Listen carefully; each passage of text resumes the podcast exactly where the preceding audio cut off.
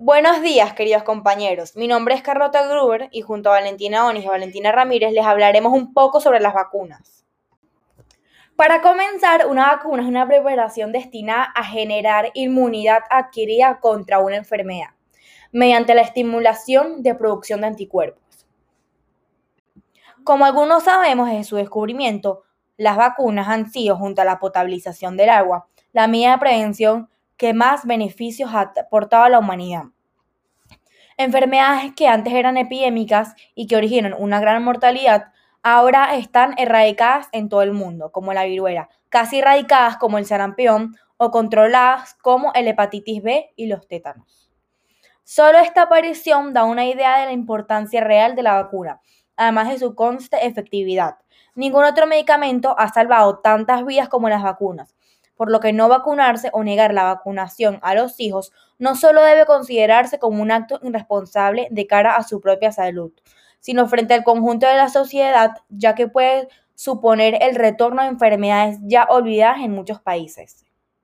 Es importante reflejar que estas constituyen una de las medidas sanitarias que mayor beneficio ha producido y sigue produciendo a la humanidad Previenen enfermedades que antes causaban grandes epidemias, muertes y secuelas.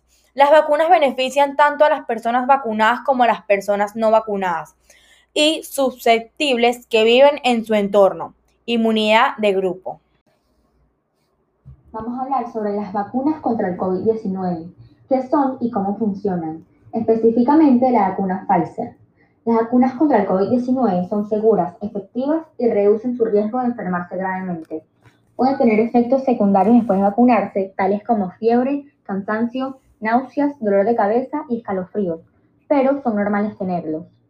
Por lo general, el organismo necesita dos semanas después de haber recibido la vacuna completa para generar protección contra el virus. La vacuna de Pfizer-BioNTech requiere dos inyecciones administradas con 21 días de diferencia a fin de preparar el sistema inmunitario lo mejor posible para combatir el coronavirus. Sin embargo, ya que la vacuna es nueva, los investigadores no saben cuánto tiempo podría durar su protección.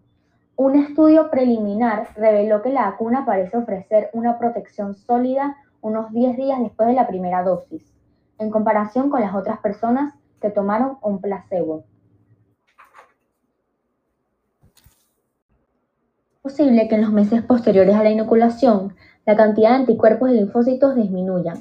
No obstante, el sistema inmunitario también contiene células especiales llamadas células B y T de memoria que podrían retener información sobre el coronavirus durante años o incluso décadas.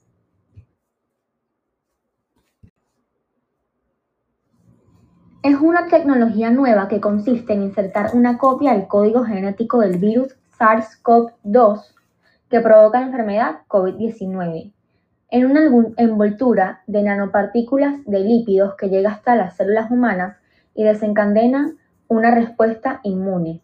Cuando te inyectan esta vacuna, no introducen a tu cuerpo una parte viva del virus, ni siquiera una versión debilitada del mismo.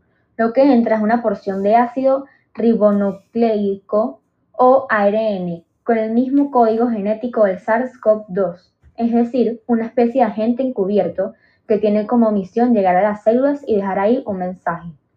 Es recomendado que al ponerse la Pfizer está reposando por máximo dos días, ya que pueden presentar efectos secundarios.